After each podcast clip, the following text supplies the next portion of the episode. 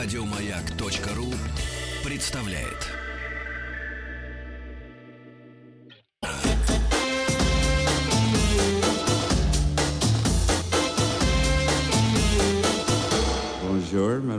Вечер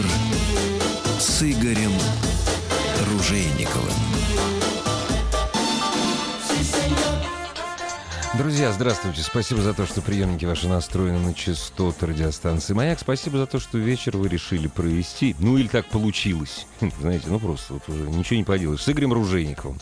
Великий девятнадцатый. Каждый вторник в пучину истории мы окунаемся с вами. Причем не просто история, а истории государства российского. Великий девятнадцатый, потому что, ну, знаете, 20-й это практически не... Во всяком случае, для меня это не история 20-й. Знаете, я жил в 20 веке. Я, по-моему, да, точно, большую часть жизни своей в 20 веке прожил. Вот. Да и потом, понимаете, там спекуляции всяческие исторические по поводу истории 20 века с 19 Я не могу сказать, что все ясно.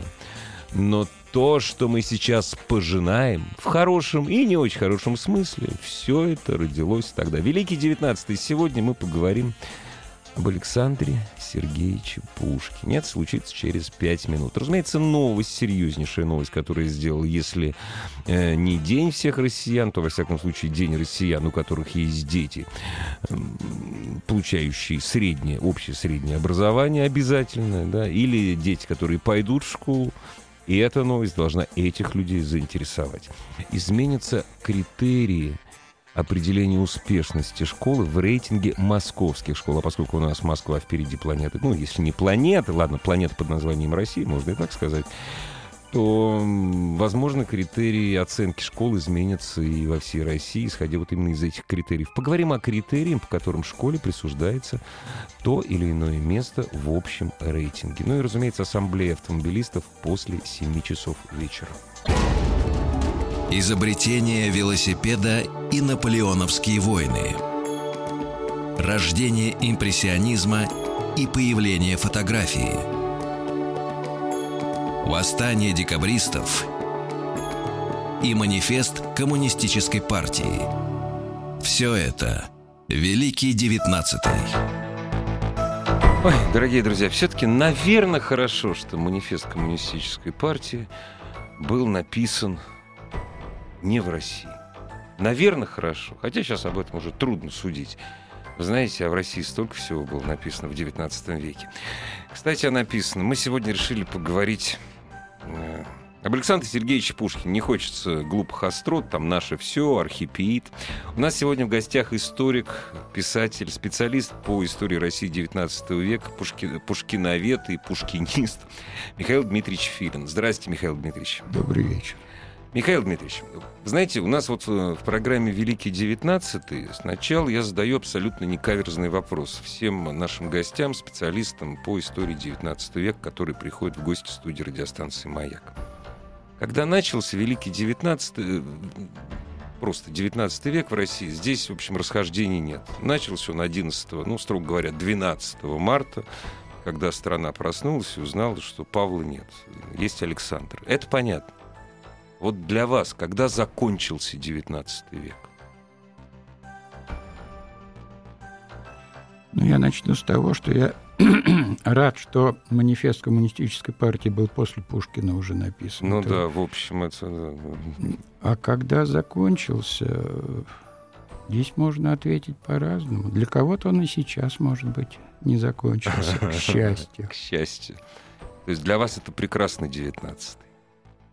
Для меня, для меня, э, как человека, ну, отчасти взглядов консервативных, я надеюсь, не надо расшифровывать, mm что это. Да, такое. конечно.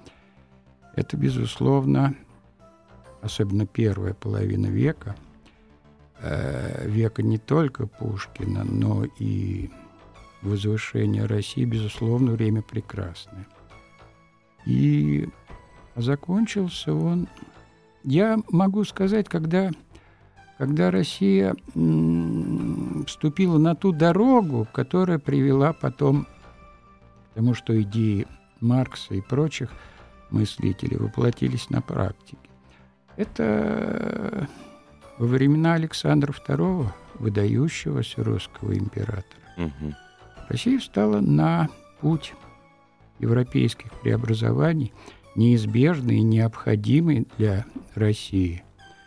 Но, как часто бывает в нашей стране, эти преобразования, наверное, можно было делать несколько иначе, и, и более вдумчиво.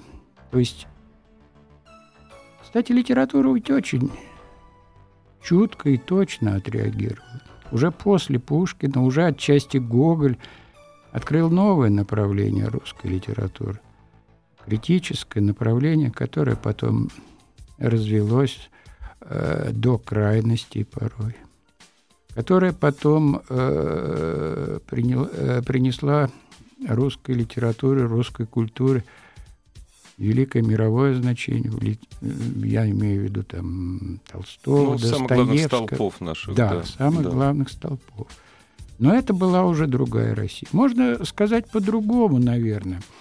Я абсолютно с вами, и не только с вами согласен, когда начался XIX век.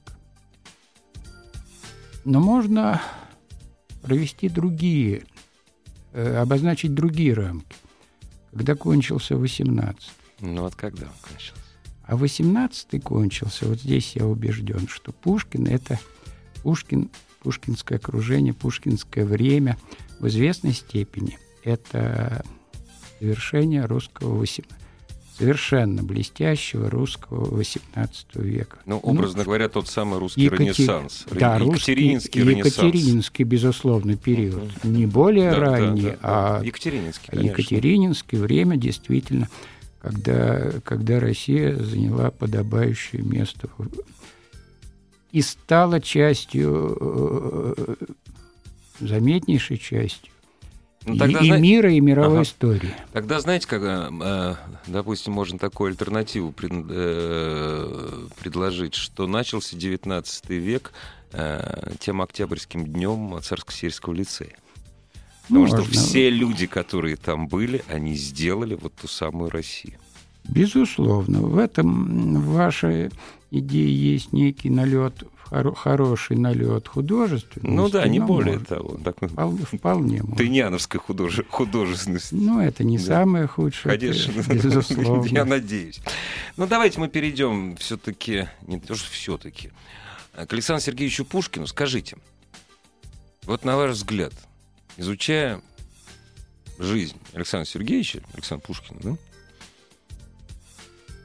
надо разбивать на какие-то периоды там или нет? Или это, это больше для лекций для студентов? Ну, студент студенту рознь. Ну, да, конца, это, да, как это, всегда, да, это точно.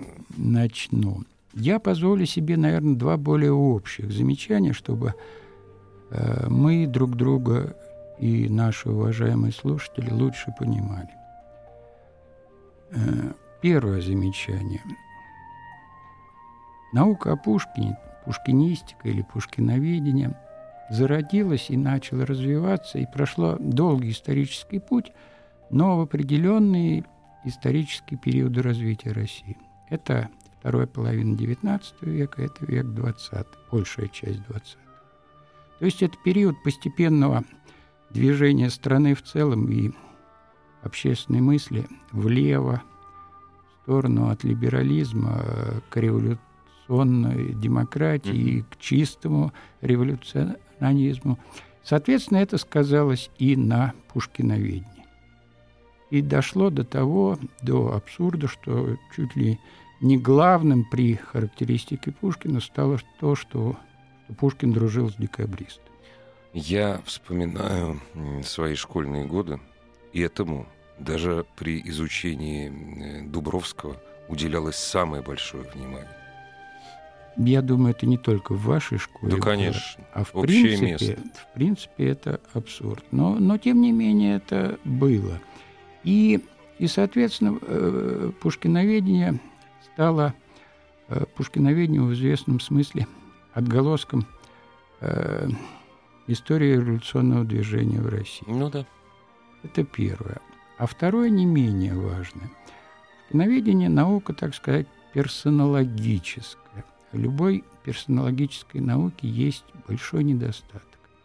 люди, изучающие Пушкина, Лермонтова, кого угодно, ставят предмет своего изучения в центр мироздания. Весь мир крутится вокруг, да, Совершенно в данном верно. случае вокруг да, Пушкина. В данном да, случае да. вокруг Пушкина. Между тем Пушкин был и помещиком, и чиновником девятого или десятого класса. Неужели он был крепостником, у него были крестьяне? Ужасно. Вы знаете, если он и был крепостником, то очень мягким. Мягким, мягким да. Да, да, да и маленьким, Маль, слишком да, мало да, у него да, было. Небогатый был человек. Небогатый да. человек. Он был и придворным, он был и поэтом, и издателем, и мужем, и отцом. То есть выполнял массу социальных и частных ролей. Каждой из этих функций он занимал соответствующее место э, в соответствии с табелем о рангах, в соответствии с традициями русской жизни, в соответствии с традициями литературной жизни и быта.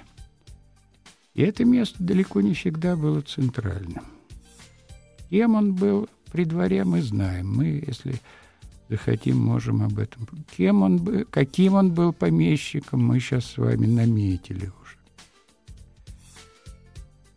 Ставя Пушкина в центр мироздания и заставляя всех от императора до крепостных вращаться вокруг него, мы не только противоречим принципу историзма, а создаем совершенно неверную картину мира. Искаженную. Искаженную. Нет, это относится, разумеется, мы должны сказать не только к Пушкину, а к любой конечно. персонали, к конечно, любой персонали, конечно. пусть оказавшей самое громадное влияние, в данном случае, на историю государства конечно. России. И любовь к Пушкину здесь не оправдание, в общем. Абсолютно. Но, тем не менее, это происходило, и наряду с тем, что я сказал чуть раньше, я имею в виду вот такой революционная составляющая изучения Пушкина, она, оно принесло, на мой взгляд, очень большой вред. Поподробнее, пожалуйста. И науке нашей о Пушкине, пушкиноведению, и да и всем тем, кто... Общественному да, восприятию. Общественному восприятию и людям, начиная от школьников, которым вдалбливались вещи, иногда нужные, а иногда совершенно не нужно. Если вы помните, э, у Довлатова в заповеднике произведение юмористическое, но, к сожалению, в данном смысле, э, случае вполне правдивое. Экскурсовод э, ведет экскурсию по Пушкинскому заповеднику и, перепутав, читает стихи Есенина. Жива еще моя старушка. Да. Но представляет их как стихи Пушкина, обращенные да. к няне. Да. И все благоговейно внимают, аплодируют, кто-то пускает слезу. Вот это, увы, это шарш, но очень правдивый очень шарш правдиво, да. на то, к чему привело такое вот бездумное чрезвычайно идеологизирование, идеологизированное вдалбливание Пушкина. Все лучшее – это Пушкин. Вообще все лучшее, что было в русской литературе, именно, ну, то есть вообще в русской культурной жизни, это Александр Сергеевич Пушкин. Шаг влево, шаг вправо от этого приравнивался совершенно, к побегу с расстрелом. Ну, я утрирую, конечно. Совершенно, да. совершенно верно. И все окружающие э, Пушкина люди – кроме его друзей, были его врагами. Врагами были и цари, и Бинкин. И Я кто? прошу, вот, сорвались. То есть Вяземский, он хороший, потому что это друг Пушкина. Бинкендорф, он плохой, потому что Христофорович его гнобил, я прошу прощения, как цензор. Все, он Бинкендорф плохой. И для России... Не то, что он плохой. Для России Бинкендорф принес только зло. Вот таким вот образом выстраивалось, да, к сожалению. Вы знаете, вот недавно вышедшей моей книги, где есть и страницы. Дорогие друзья, дневника. я прошу прощения, можно я вам, да. вы не будете этого делать? Дорогие друзья, э, прекрасная книга, я ее получил в подарок. А вы не поленитесь, пойдите в книжный магазин и купите. Михаил Фокин, «Этюды о Пушкине». Издательство «Минувшее», Москва, 2015 год. Очень хорошая книга. Спасибо. Только не Фокин, а Филин, я с сказал, вашего я, позволения. Я, я, я, ну... я волнуюсь. Конечно, Филин, господи. Ради, ради бога, простите меня, Михаил Дмитриевич. Вот. И там есть фрагменты моего дневника. Я просто про балет сегодня перечитал. Слишком, слишком долго читал о балете сегодня. Прошу прощения. Мне лестно в любом случае. Э, фрагменты моего дневника, э, некоторые из них выдержаны, эти фрагменты, в якобы шутливом тоне. Вот вы упомянули о Бенкендорфе и о тех операциях нашего восприятия. Кто такой Бенкендорф? Ведь это боевой генерал, герой войны, добродушный и очень воспитанный человек, который выполнял важнейшие функции. Какие это, если мы захотим поговорить? Я, мне надо было как-то об этом написать. Я избрал такую форму. Эпита... Надгробная эпитафия. Под камнем сим лежит герой наполеоновских войн, кавалер многих орденов и достославный сердцеед граф Александр Христофорович Бенкендорф, умученный пушкинистами. Вот, умученный пушкинистами. Вот это, в принципе, и произошло. Бенкендорф, если так упрощать, он не сделал Пушкину ничего плохого. Он выполнял свои функции, был на своем месте. Он на своем месте был и в третьем отделении, где штат сотрудников, я прошу вдуматься в это, не превышал 30 человек на всю Россию. И Бенкендорф сделал Пушкину немало хорошего. Да, он был связующим звеном между императором и поэтом.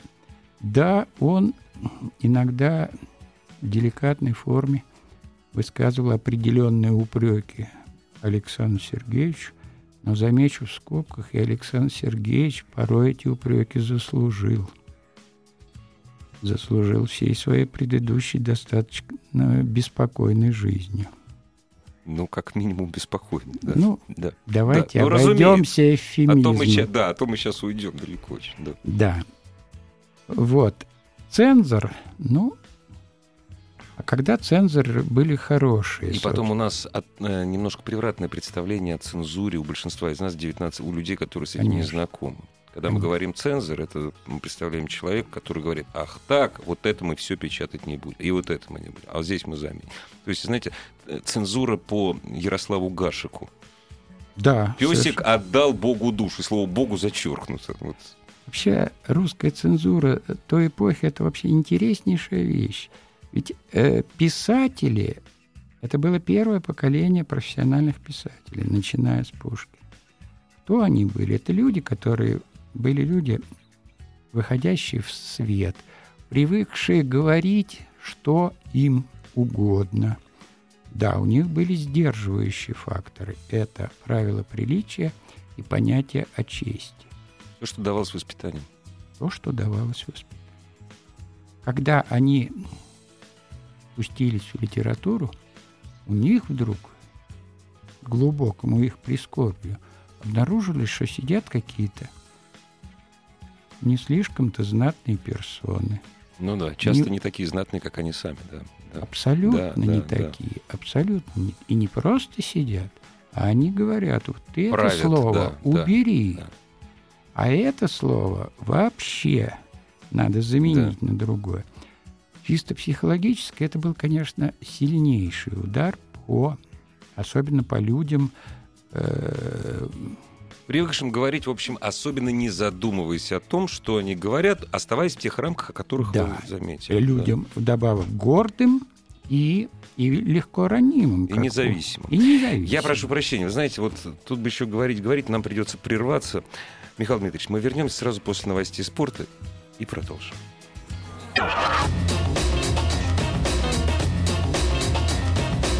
Вечер с Игорем Ружейниковым.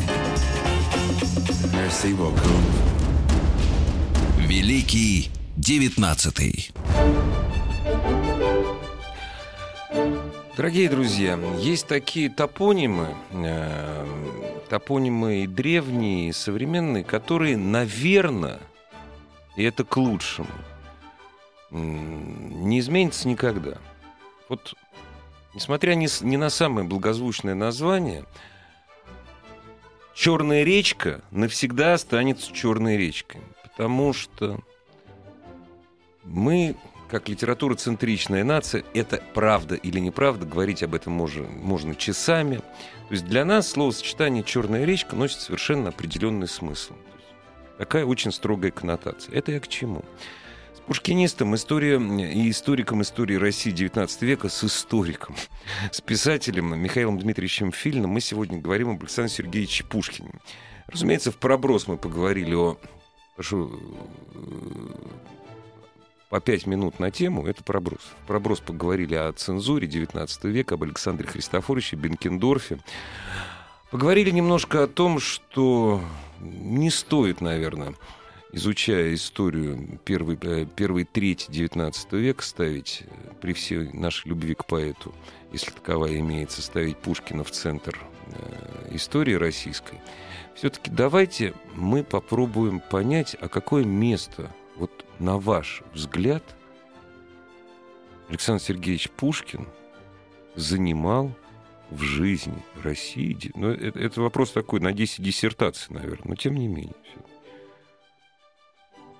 Занимал когда? Тогда, при жизни? При жизни, при, при жизни, жизни, при жизни, при жизни. Сейчас мы можем, какой сейчас занимает место, мы можем оценить. То есть мы можем, даже не специалист может оценить. Не читая ни одно стихотворение Пушкина на вопрос «Дерево он скажет береза, птица, воробей, поэт, что он скажет правильно? Александр Сергеевич Пушкин скажет. То есть оценить он может, какое место Пушкин занимает в нашей жизни. А вот какое место он тогда занимал? Вы знаете, я боюсь сейчас скажу вещь, которая многим слушателям не очень-то и понравится. Это место было довольно скромное. Да вообще простые жители Петербурга узнали о существовании Пушкина. Э, в день вот, похорон, в наверное. день похорон. Да. Ну, наверное, после дуэли. После когда, дуэли, да. Когда после, стали да, ходить да. в дом на да, мойке. На мойке, да. Когда проходя мимо дома на мойке, видели толпу да. народа, большую или маленькую, неважно. То есть, а что произошло, а что было. Да. И многие, даже люди, умеющие читать, узнали имя великого, как потом оказалось, поэта. Да, и именно тогда впервые появились в донесениях иностранных дипломатов фразы о существовании русской партии в России. Вот всех, угу. кто так или иначе почтил поэта в те дни, они были записаны в русскую партию. А, Николай.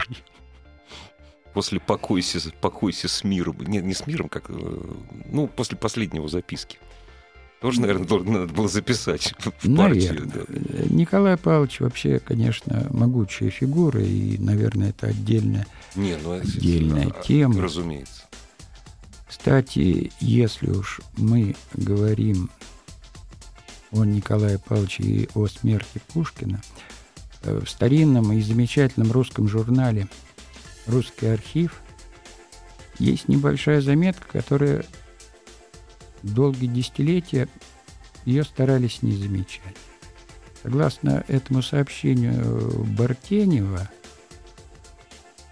Николай I приходил в одну из ночей, предшествующих кончине, к дому на мойке и спрашивал у дворника о состоянии здоровья. Я прошу прощения, это сенсация. Это опубликовано. В той книге, о которой вы ага, два ага. слова сказали. Этюда о Пушкине, Михаил Фильм. Э, я пишу об этом, в частности. Более того, согласно этому сообщению, Николай Павлович прислал своего сына. И э, тот э, приходил к гробу и прощался. Его сын, то есть будущий император Александр II. Это трудно доказать, но трудно и опровергнуть. Жаль, что это долгое время считалось, что наши соотечественники не должны об этом знать. Ну да, потому что он же гонитель свобод. Конечно. А Пушкин друг декабристов. А раз друг декабристов, значит революционер. Конечно. Вот, вот, так, вот так просто, упрощенно да, все. Да, ну, собственно, э, в 20 веке русская история, в которой величественная история, в которой масса и славных, и трагических страниц была превращена в некую такую схему э, весьма и весьма жесткую. Я бы это назвал и... дорожная карта. Да, сейчас это... мы с вами да. в 21 веке можем назвать это дорожной картой. Куда эта дорога завела, мы знаем. Ну, да. Возвращаясь к месту Пушкина, ну, ну что ж делать, если он был чиновником 10 класса, а потом 9 класса. Если он был мел, мелким, увы, сотрудником Российского Министерства иностранных дел. Если его придворный чин, камер-юнкер, общем, самый-самый да. низкий. Более того, Пушкин присвоение этого чина счел оскорблением, потому что юнцы в 17-18 лет становились камер-юнкером. Вопрос. У меня всегда, даже в школе этот вопрос был. Зачем ему это нужно было? Только ради Натальи Николаевны? Вы знаете, Пушкин, если говорить, ну, Пушкин как человек имел массу доблести, но и, и свои слабости. Слаб... И свои слабости. Ну, да. Этот мир э, придворный, это известно, это даже Пущин, его друг, автор одних из самых честных воспоминаний, писал, да, Пушкин любил крутиться в этом кругу. Нужен был пропуск. Нужен был пропуск, нужно, хотя Пушкин это отрицал, ему нравилось, что Наталья Николаевна на Ванечковом дворце ну, да. танцует и так далее. Вот. Это было у поэта, и не стоит скрывать это. Пушкин занимал определенно другое дело, и здесь я немножко хожу в сторону от вашего.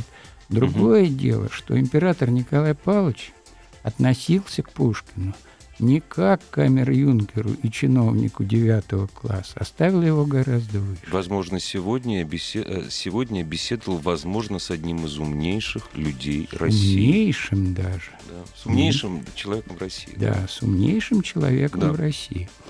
Э, а как вел себя император, когда открылось, что Гаврилиаду написал да, Пушкин? Да, да. Никто из Э, царедворцев не узнал об этом. Царь простил поэта и никого не оповестил. Что было в том письме, которое отчаявшийся Пушкин, Пушкин написал? написал, да, написал. Трудно Даже представить от, отношение, более благородный поступок. Да, отношение было очень благородное, как ну, нас, к равному, насколько монарх мог относиться к подданному. В принципе, это мировая проблема, которая и в литературе нашла яркое отражение отношения царя и э, поэта. И, и в данном случае вот эта оппозиция в России, Николай I, Пушкин, это был разговор двух достойных людей, в известном смысле двух рыцарей. Да, царь был законник, но царь даже применительно к Пушкину ставил выше закона вот я вам рассказал про Гаврилиаду. Скажите, пожалуйста, вот опять же, в советской школе этого не проходили, в лучших школах сейчас об этом говорят, что э, нельзя говорить Пушкин на, э, на склоне лет своих, он умер довольно молодым человеком, хотя его возраст, это, в общем, был очень зрелый по тем временам. Вот, потому что Карамзина в 46 лет называли стариком. Все-таки то, что вот он пишет повести Белкина. Ведь, повести Белкина, ну, это такая ведь довольно охранительная вещь, нет? На ваш взгляд. Ведь он все-таки стал консерватором. Или он, или он никогда революционером не был. Или он был просто революционером по молодости лет. Революционером-художником, я имею в виду. Художником. Ну, для меня, может, я скажу чересчур самонадеянно, вопрос достаточно прост. Пушкин прошел достаточно органичный человеческий путь. Начал э, э, с, с либерализма чистейшей воды. Э, где-то в 24-м, если я не ошибаюсь, году он применительно к одному из своих стихотворений написал «Это мой последний либеральный да, бред». Да, да, да. Как это не странновато звучит, ссылка в Михайловское совершила в нем глубочайший переворот. Он, он впервые оказался, в общем-то, на Руси в окружении русской природы и простых русских людей, главе с Ариной Радио. Он порывался бежать из ссылки, даже готовился. Но он параллельно писал и Бориса Годунова. Борис Годунов это, – это тот вот Рубикон был, гениальный Рубикон, который он вошел, а на другой берег вышел уже, вышел уже с пророком и совсем другим человеком. Да, вторая половина его жизни это, – это это путь убежденного консерватора. Но здесь нужно важнейшее, важнейшее уточнение сделать. Пушкин был либеральным консерватором, да, то есть человеком, который свято верил в свободу человеческой личности. И в то же время свято верил, что единственный продуктивный путь развития общества – это то, что сейчас мы называем возвращение к традиционным ценностям говоря не очень красивые, может быть, э, ну, в смысле, неуклюжие э, слова, но, наверное, вот можно так сказать, что в 30, в 30-м году он бы на Сенатскую не вышел. Не, ну это мы можем гадать все, что угодно. Гадать друзья, мы можем все, все, что угодно, безусловно. Но я могу сказать, что он и в 25-м бы, э, если бы вышел, то только из дружеских соображений. К вопросу о дружбе. Вот, знаете, есть такой вот момент. Нам говорили в школе, вот мне в школе рассказывали, он был друг декабристов. Нам просто учителя, они не имели права сказать, что люди, что Милорадович тоже был другом декабристов. Вот. И Каховского декабристы э, на единственной прогулке в Петропавловской крепости, когда все вышли, с Каховским не разговаривали, только потому что Каховский убил их друг. То есть они все были друзья просто по-разному смотрели на развитие России. Это да. И Пушкин я... бы вышел к друзьям просто, наверное. Я здесь, с вашего позволения, да, да, два уточнения. Одно относительно Каховского. Это первый случай в русской истории, которая на протяжении очень долгого времени свято относилась к понятию чести. Первый случай, когда потом был воспет человек, стрелявший в спину. Вы знаете, это, вот на мой взгляд, это первый случай, а совсем даже не 11 марта и не Зубов, и не Палин. Вот это первый случай политического терроризма в России. Конечно, вот конечно. для меня это. Да вообще, если мы вдумчиво посмотрим на, на предыдущую нашу историю, на историю блистательного XIX века, мы очень много найдем где начало, где концы, что во что переросло. Хорошо бы найти, где концы. Вот, вот, кстати, вот, как, вот сказать, эта история закончилась. Вот все не можем никак. Боюсь, что нам да, скорее сейчас задача выжить, а не концы искать. Да, но, но это, так. Но, но это, это попутно. А насчет Пушкин друг декабристов, да не был он другом декабристов. Он был другом Вполне конкретных, конкретных людей, людей не зная, да. что они состоят в обществе. Вот. И более того, э, об этом обществе потом он отзывался очень даже неоднозначно. Более того, и декабристы, чьим другом он якобы был, не хотели его принимать в общество. Да, кто-то жалел его, но кто-то из принципиальных соображений не хотел. Это все вот то, что Э, если выражаться так по-пушкински, цитатами из стихов, та шелуха, которая должна спасть с портрета. спасть, да. Вот все никак не спадает. Ну, знаете, ну, опять же, для вас, для вас, как для человека, который изучает Пушкина долгие годы, и творчество, и жизнь, это велосипед, это обычная вещь. А знаете, у меня вопрос очень каверзный. Он не желтый, просто каверзный. Сейчас будет небольшая пауза на 15 секунд. Я его задам сразу вот после этой паузы. Великий девятнадцатый. Михаил Дмитриевич Филин, историк, писатель. Еще раз. Всем рекомендую, кто интересуется не историей Пушкина, а историей государства российского, прочитать книгу «Этюды о Пушкине» Михаила Филина. Мы сегодня говорим об Александре Сергеевиче. Ну, вот один процент вопросов, которые хотелось бы затронуть, мы вот полпроцента мы затрагиваем. вопрос каверзный, на самом деле. А нам нужно? Вот мы не специалисты по творчеству. Кто-то больше его знает, кто-то меньше, кто-то больше любит, кто-то меньше. Вот кто-то остановился на позднем произведении и считает, что он его написал, значит, ну, к примеру, сказка о царе Салтане. Это одно из самых поздних его произведений. Кто-то любит, я помню, чудное мгновение. Ну, не, вот нам нужно это знать или нет? Ну, фактически ваш вопрос, наверное, можно слегка переформулировать и заострить, нужен ли нам Пушкин в 21 веке. М-м, а стоит ли? Вот так заострять. Хорошо, Нет. давайте я сперва отвечу да, на да, ваш да, вопрос. Да, да, да. Но вопрос вы задаете в 21 веке, поэтому Ну, я, вы- я конечно. вынужден все-таки да, исходить да. из реалий сегодняшнего дня. Да. Ну, а из реалий сегодняшнего дня нам прежде всего нужно вернуть Пушкина в общественное сознание. И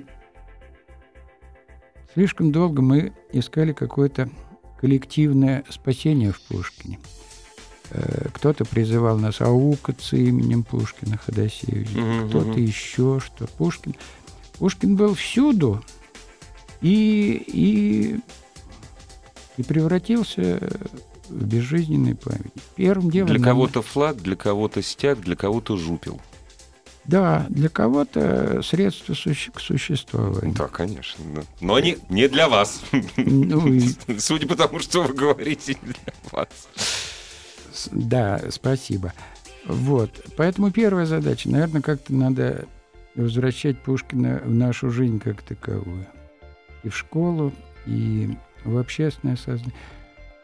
Времена изменились, пришли новые технологии. Возможно, форматы этого бытования Пушкина в новой жизни будут другие. Я даже думаю, что они обязаны быть другими. Если мы, если мы будем действовать старыми дедовскими способами, то это путь в никуда, это просто слова полку Игоря великое произведение, но это стало археологией. Вы знаете, я, я не буду называть фамилию этого актера. Ну, во-первых, он покойный, во-вторых, он заслуженный, и в-третьих, он вообще не виноват. Вот к вопросу о бытовании Пушкина последние, ну, скажем так, медийные 50 лет, потом приносит и гитару. «И запищит она, бог мой, приди в чертог ко мне золотой», читал он. Хотя, вот на мой взгляд, ну, я живу в 2015 году, Пушкин с издевкой писал, живой человек. Потом приносит гитару и запищит на «Бог мой, приди в чертог ко мне золотой». Это был живой абсолютный человек. Вот такое бытование нам, ну, мне, мне кажется, все-таки Пушкина можно читать современным языком, благо язык его это позволяет. Это все-таки не Державин. Да, безусловно. Более того, его язык э, можно поставить в пример многим нашим современным. Конечно, конечно.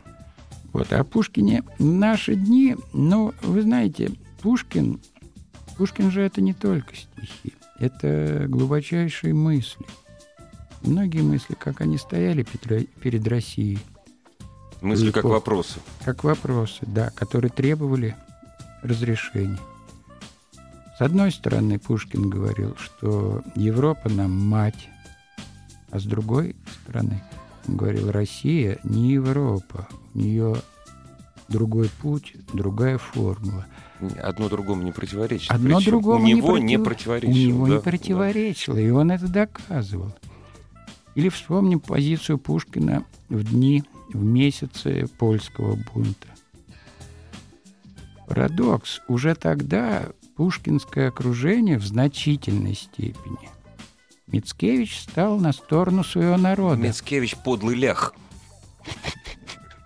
Пуш- Нет, причем он говорит это со смехом, но тем не менее Да. называет его подлый лях. Нет, у Пушкина есть Нет, а стихи есть у него, той да, поры, да, которые он очень жестко Да. полемизировал. да, это правда. Но он полеми- полемизировал как русский писатель с польским писателем. Мицкевич обозначил себя в ту эпоху поляк. И вполне правильно Нет, это ну, сделал. Мицкевич, он не говорил, а как ему еще? Он не А говорил на русском уже. Да, но пушкинское окружение – это Александр Иванович Тургенев, Вяземский и другие заявили. И Доля Фикельман, дочь да, Кутузова, да, да. кстати, если уж на то пошло. заявили, что пушкинские стихи клеветникам России, России. Это солдат, солдатские, шедельные стихи, что негоже писателю размениваться. Вообще, кстати, отношение к, отношение к польскому э, вопросу это отнюдь не лакмусовая бумажка, вот, по которой можно мерить э, русское дворянство того времени, но не изучая отношение к польскому вопросу того или иного исторического деятеля, ответов не получишь. Безусловно. Но я скажу больше. У Пушкина есть небольшой отрывок Рославлев. И это описание русского дворянства вер верхушки накануне нашествия Наполеона. В принципе, это конспект войны и мира. Те же самые салоны, только не было мадам да, Шерер да, еще. Да, да, да. То же самое отношение, то же самое пораженческие настроения. Абсолютно. То есть, в принципе, Пушкин у нас, к сожалению, слово патриотизм обросло странноватыми и не всегда благозвучными коннотациями. Странными коннотациями. Странными. Да. Странными. Не более... объясняющие суть. Да, более того, недавно, как вы знаете, был период, когда, в общем-то, если его и произносили, то, мягко говоря, с осуждением. Вот Пушкин был русским поэтом и русским дворянином в самом широком и лучшем смысле этого. Таким же был чуть позже Федор Иванович Тютчев. А потом пошло-поехало, и, и Антон Павлович Чехов публично сокрушался, что Россия вот такая сякая раздавит бедную маленькую Японию. А потом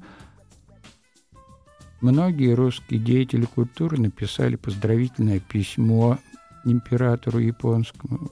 После... Был дело, да. Был, Был такой. Вот этот тот путь, если мы с вами вначале говорили о XIX веке, вот что было в начале и, и что было в конце.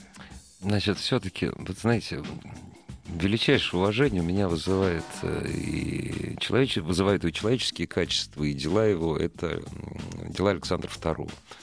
Заложил все он. Вот ту самую бомбу, которая не только его убила, собственно Нет, говоря, но и конечно. разорвала Россию. Ну, один из вариантов. Один из вариантов. Знаете, у нас, к сожалению, время сейчас заканчивается. А, даст Бог, все будет нормально, все будем живы, здоровы, и не надоест нам говорить об Александре Сергеевиче Пушкине. Мне не нравится, что когда, вы знаете, вот у нас там, там исполняется какая-то дата, и весь Питер в плакатах «Люблю тебя, Петра Творение». Потом мы забываем про это. В начале лета самое время, по-моему, нам с вами опять встретиться поговорить об Александре Сергеевиче, если вы не против, если не раньше. Я не против. И, и я очень надеюсь, что все-таки придет когда-то пора, и у памятника Пушкина в Москве будут собираться не полицейские, а как сейчас они преобладают. А влюбленные. А влюбленные и любители Пушкина. Михаил Дмитриевич Филин был сегодня у нас в гостях, обещал прийти еще. Спасибо вам. Еще больше подкастов на радиомаяк.ру